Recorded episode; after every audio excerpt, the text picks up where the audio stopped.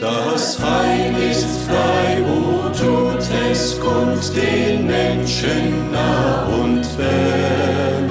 O rühmet froh mit lautem Mund die Gnade unseres Herrn. O Freud, o Freud, vom Himmel Es bereitet uns Freude, diese Gelegenheit zu haben, Sie auf diese Weise begrüßen zu dürfen und wünschten ein Segen zu sein. Ich bin davon überzeugt, dass auch diese Radiosendung Ihnen helfen kann, den Weg des Heils zu beschreiten und darauf bis ans Ende zu bleiben. Wir wünschen Ihnen nun einen gesegneten Empfang.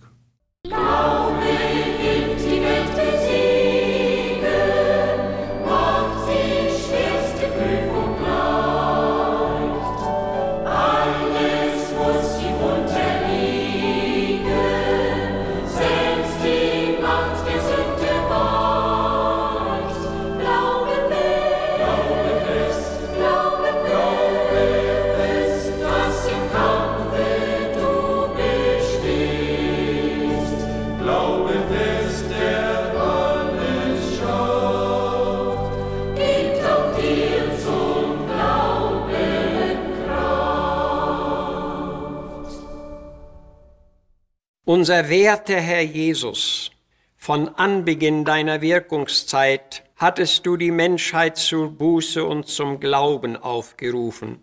Das will uns zeigen, wie wichtig der Glaube in unserem Leben ist. Dein Wort spricht viel vom Glauben und unter anderem auch vom Untergang des Glaubens. Und genau das trifft leider auch auf unsere Zeit zu. Darum bitten wir dich ernstlich, erwecke bitte noch Gottesfurcht und Glauben unter der Menschheit unserer Zeit, damit sie nicht rettungslos verloren gehen muss. Amen. Halte nur, mein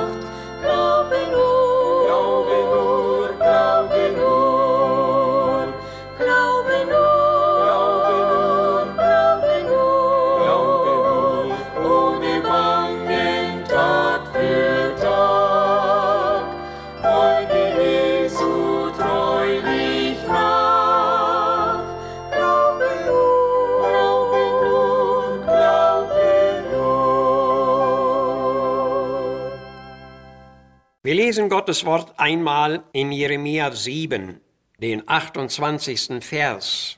Dies ist das Volk, das den Herrn seinen Gott nicht hören will. Der Glaube ist untergegangen und ausgerottet von ihrem Munde.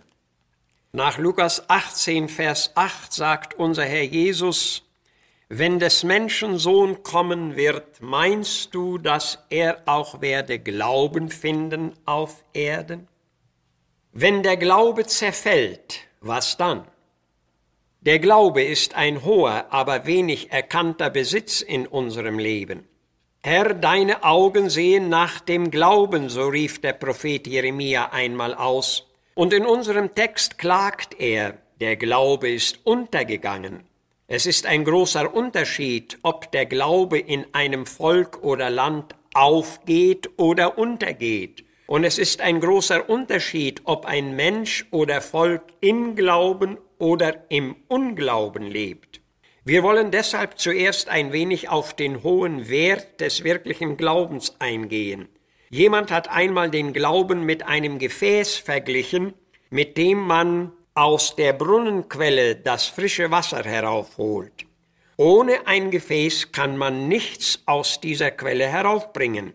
Und ebenso kann man auch ohne den Glauben nichts aus den göttlichen Quellen gewinnen.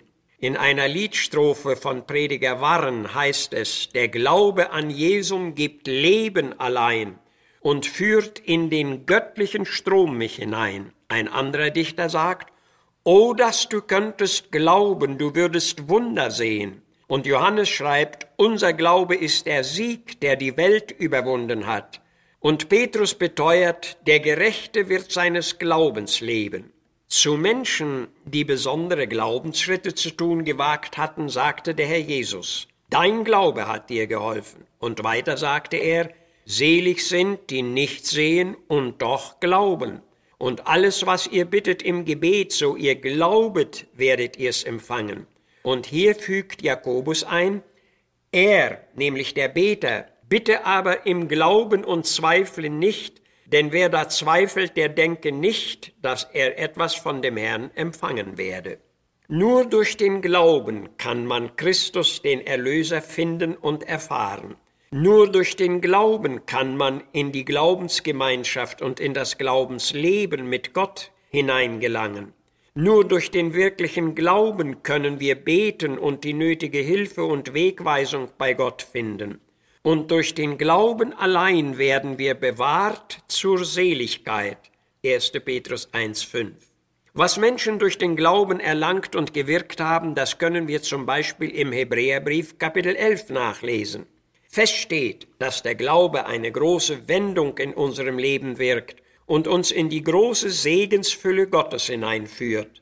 Doch wo der Glaube zerfällt, da zerfällt gleichzeitig auch das innere Leben und die Beziehung zu Gott. Und darum sprach Jesus die Mahnung aus, Glaubet an Gott und glaubet an mich. Und sehr beachtlich ist auch, dass Jesus sagte, wer da glaubt, wie die Schrift sagt.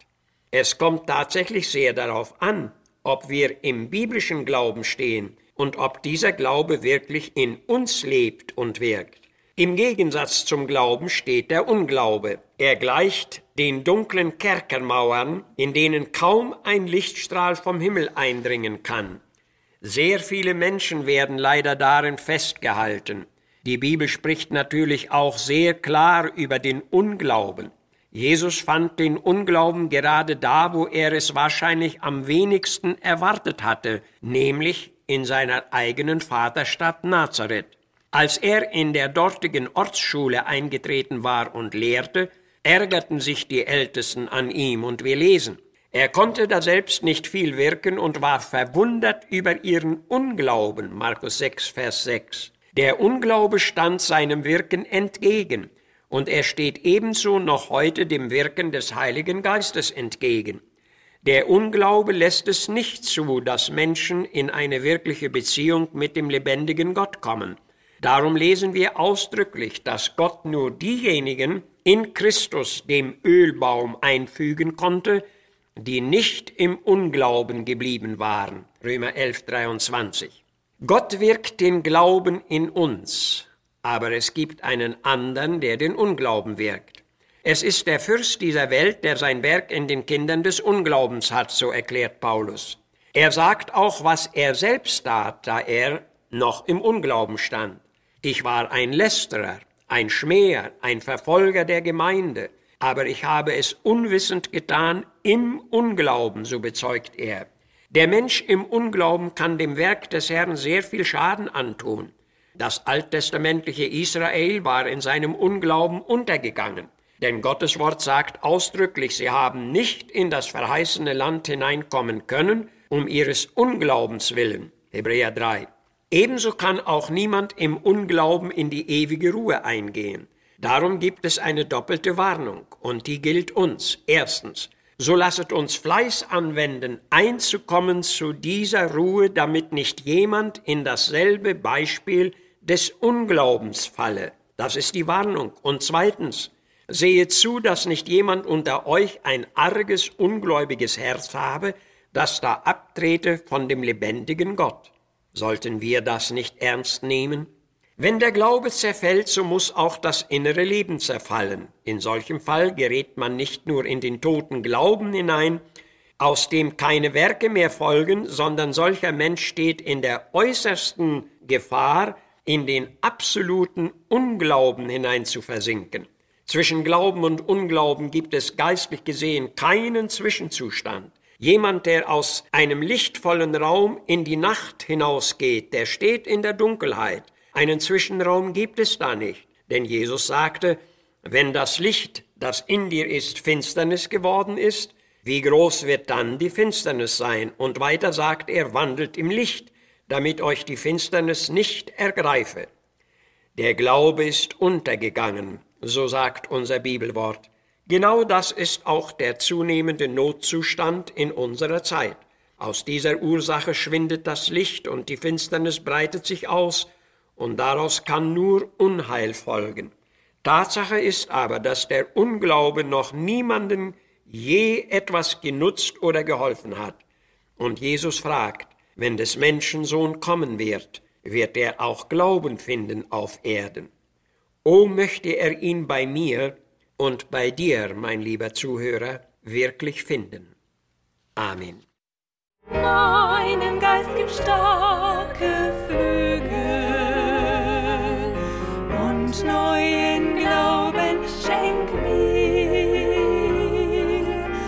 dass ich über Berg und Hügel aufwärts mich schwing, Gott zu dir. Und ist das Kreuz drückend schwer, hilf du mir doch, treuer Herr. Meinem Geist gib starke